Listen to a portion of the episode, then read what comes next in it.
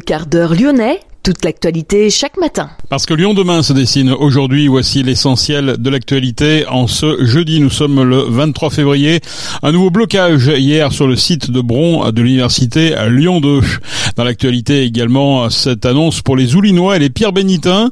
Une surprise en quelque sorte. Leur commune va fusionner au 1er janvier 2024. Reportage dans cette édition avec Madeleine Clunia. 150 personnes venues d'Allemagne, d'Italie, de Roumanie et de France vont participer à une simulation simulation de catastrophe, un exercice de sécurité civile qui débute officiellement ce samedi avec une fausse alerte météo et des vents annoncés à 150 ou 170 km heure. Le prolongement de la ligne B du métro jusqu'à Lyon Sud, l'électrification des voies se fera dans les prochaines semaines, le lancement des premiers essais de RAM d'ici fin mars. Nous partirons également à la découverte de la Maison Peau-Neuve, une maroquinerie un peu particulière. Nous verrons pourquoi dans cette édition.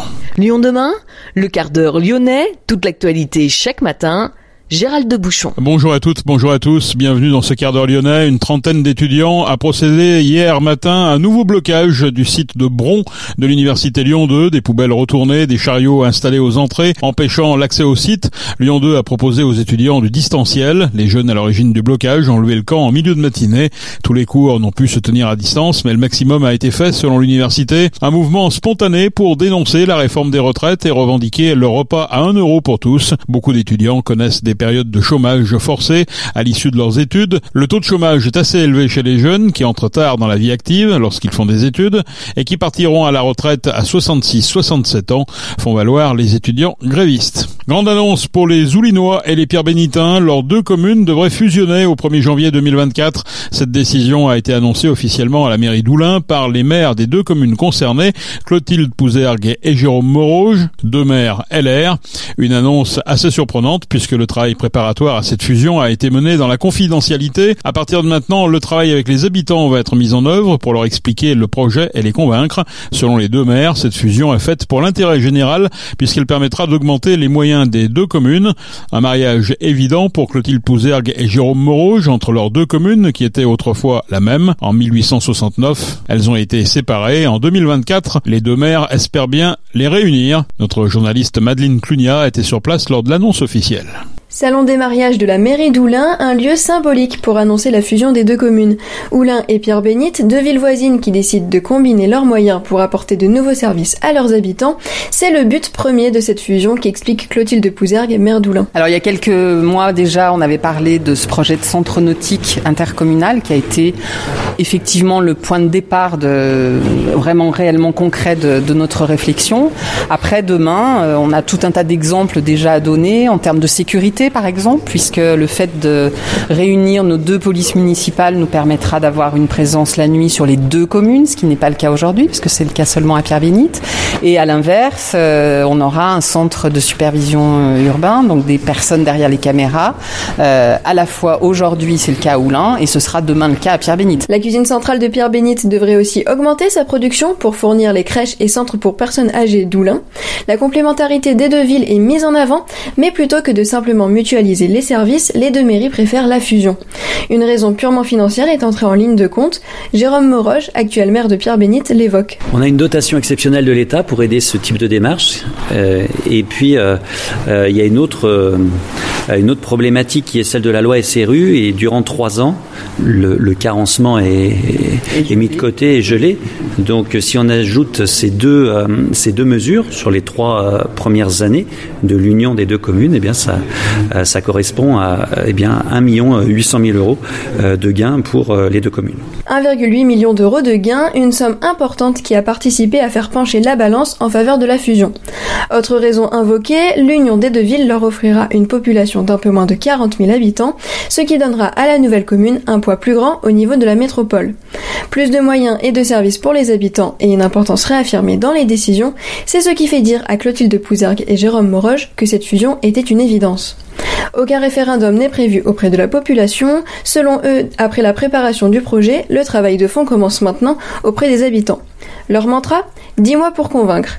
Plateforme en ligne, questionnaires, discussions et réunions publiques, tout sera mis en œuvre pour expliquer le projet aux habitants et les faire adhérer à la fusion. Et s'ils n'en veulent pas, Jérôme Moroge n'est pas inquiet. Si on devait sentir que l'ensemble de la population, l'immense majorité, euh, eh bien, était réticente, eh ben, évidemment euh, qu'on prendrait euh, eh bien ces réticences en considération. Mais je peux vous dire que depuis hier, mais c'est tout l'inverse qui se produit. Ben, la plupart des habitants que l'on rencontre, la plupart des, des têtes de réseau, des responsables d'associations, ben, ils sont très enthousiastes à, à ce beau projet. La fusion officielle est prévue pour le 1er janvier 2024. À cette date, c'est Jérôme Moroge qui prendra la tête de la commune nouvelle. Les Oulinois qui avaient élu Clotilde Pouzergue en 2020 changeront donc de maire avant les prochaines élections municipales. Ce revirement en cours de route n'effraie pas la maire d'Oulin. Vous savez, il y a d'autres cas où ça se présente. Hein. Moi, j'ai été élu euh, maire en milieu de mandat quand mon prédécesseur euh, a aussi laissé la place. Bon, je pense pas que les gens aient été traumatisés par ce changement. Je pense que ce qui compte, c'est le travail qui est fait au quotidien euh, et que dans la mesure où on a les mêmes façons de travailler, un certain nombre de valeurs en commun, euh, pour les habitants, je pense que le changement ne sera pas forcément considérable. En plus, Jérôme, il est sur Roulin, il est plutôt très connu, donc voilà, pas de, de difficulté de ce point de vue-là. Jérôme Moroge sera le maire jusqu'aux prochaines élections municipales. Clotilde Pouzergue continuera quant à elle de siéger à la métropole et les deux conseils municipaux resteront tels quels jusqu'en 2026. La nouvelle commune s'appellera Oulin-Pierre-Bénite. La question sera alors de savoir quel sera le nouveau nom des habitants. Cette interrogation devrait elle aussi faire l'objet d'une consultation. Merci Madeleine. Du 28 février au 3 mars, 150 personnes venues d'Allemagne, d'Italie, de Roumanie et de France vont participer à la simulation d'une catastrophe. Accompagnés de 200 pompiers, ils devront réagir à une tempête imaginaire qui sévit dans le Rhône.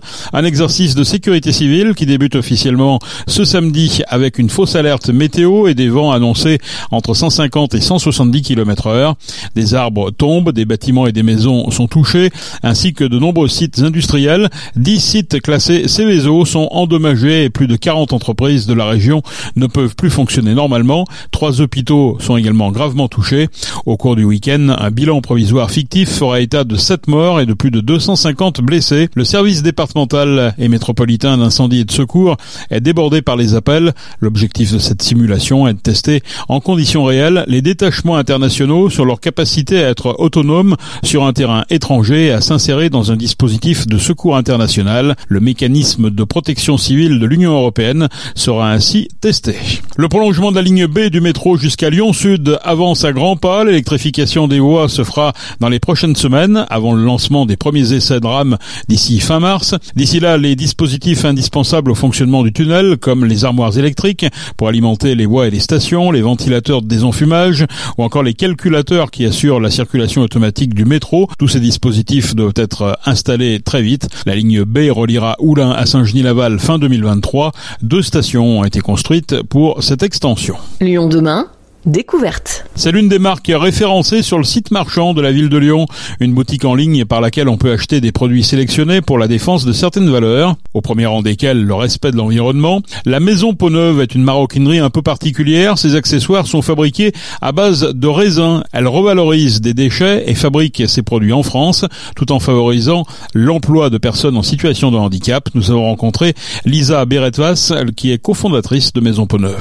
Maison Peau-Neuve, c'est une marque de maroquinerie française à partir de raisin. C'est une matière alternative au cuir qui est faite à partir de marc de raisin. C'est des ingénieurs italiens qui ont inventé le procédé, qui ont fait 8 ans de recherche et développement sur cette matière. Et euh, une fois qu'elle a été commercialisée, on a profité de l'occasion pour lancer Maison Peneuve. Alors comment on fait du, cuir avec du raisin, On récupère du coup le marc de raisin, donc euh, tous les déchets viticoles après avoir fait du vin. Et puis ils arrivent à, tirer des, des, fibres qui viennent être agglomérées et euh, qui fait une pâte un peu gélatineuse qui vient être collée sur du euh, coton ou du polyester recyclé. Donc c'est vraiment un, tissu où il y a un recto raisin et le verso euh, tissu officiel polyester recyclé ou coton. Vous êtes l'ami des viticulteurs alors C'est ça, exactement. Bah, mon associé est bourguignonne et donc c'était son idée euh, de départ de, travailler le raisin autrement que par le vin ou la gastronomie. Donc avant de, fabriquer le produit, il faut récupérer la matière. Donc comment vous faites? Alors du coup, c'est des Italiens qui s'occupent de ça et il y a des tonnes et des tonnes de déchets viticoles par an qui sont voués à être brûlés ou à être faits en eau de vie éventuellement, mais bon, ça se fait un petit peu moins.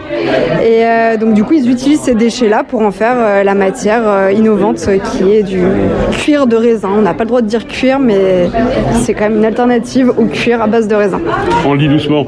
Alors, ça, veut dire que vous ne fabriquez pas la matière, vous, vous la recevez C'est ça, on la reçoit en rouleau et puis nous, on dessine dans nos bureaux les produits et puis on les envoie ensuite à un atelier euh, à Évreux, APF Entreprise, qui s'occupe, elle, de la réinsertion de personnes en situation de handicap et qui fait euh, nos, nos sacs ou nos produits divers et variés. Au niveau résultat, on a un résultat quand même qui est un peu à la hauteur de, ce qu'on pourrait attendre dans de la maroquinerie Exactement, on a des finitions euh, de haute maroquinerie qu'on appelle de, par exemple de la teinture de tranche. Donc on vient teinter tous les côtés. Donc on travaille ça vraiment comme du cuir traditionnel, qui est très difficile pour nos ateliers parce qu'encore une fois c'est une matière innovante et qui est toute nouvelle sur le marché. Donc euh, c'est difficile pour eux, mais ils arrivent à, faire un résultat digne de, grandes marques de maroquinerie. Et pourquoi s'écarter alors du, cuir véritable euh, C'est quoi C'est une question de protection animale les, les, cuirs quand même sont quand même issus euh, globalement d'animaux qui ont été déjà utilisés pour d'autres pour d'autres produits. Hein, oui, alors nous on se revendique pas vegan honnêtement parce que ce n'est pas une cause qu'on défend personnellement, donc on, ne pourrait pas le faire professionnellement. Nous, alors déjà mon associée Claire était, était, bourguignonne, donc il y avait un vrai sens pour elle de travailler cette, cette matière. Et au-delà de ça, c'est quand même assez éco-responsable, même plus éco-responsable que de travailler du cuir, parce que quand on travaille du cuir, on travaille aussi du tannage. Et le tannage, c'est polluant. Donc il y a aussi cette partie euh, éco-responsabilité qui vient euh, rentrer. Où est-ce qu'on trouve vos produits? On les trouve sur notre euh, e-shop poneuf.fr, dans certains distributeurs sur Paris dans le centre de la France. Et voilà, dans des boutiques éphémères dès qu'on le peut. Lisa Beretois, cofondatrice de Maison Peau-Neuve. Maison Peau-Neuve qui entend bien ouvrir une boutique à Lyon prochainement et diversifier ses produits. Art de la table, ronde serviette, tablier et porte-bouteilles sont déjà fabriqués à la commande, mais l'objectif est bien à terme de lancer une collection. En attendant, rendez-vous sur peauneuve au pluriel.fr. Trois structures culturelles lyonnaises vont recevoir des aides exceptionnelles de la part du ministère de la Culture. Objectif, surmonter leur surcoût énergétique. Le ministère de la Culture vient d'annoncer une série d'aides exceptionnelles qui, selon la ministre Rima Abdulmalak, correspond en moyenne à 30% du surcoût énergétique. L'Opéra national de Lyon va ainsi recevoir une aide de 90 000 euros. Il y aura également 45 000 euros pour l'Orchestre national de Lyon et 30 000 pour le TNP de Villeurbanne. C'est la fin de ce quart d'heure lyonnais. Merci de l'avoir suivi. On se retrouve bien sûr demain pour la dernière édition de la semaine. Bonne journée.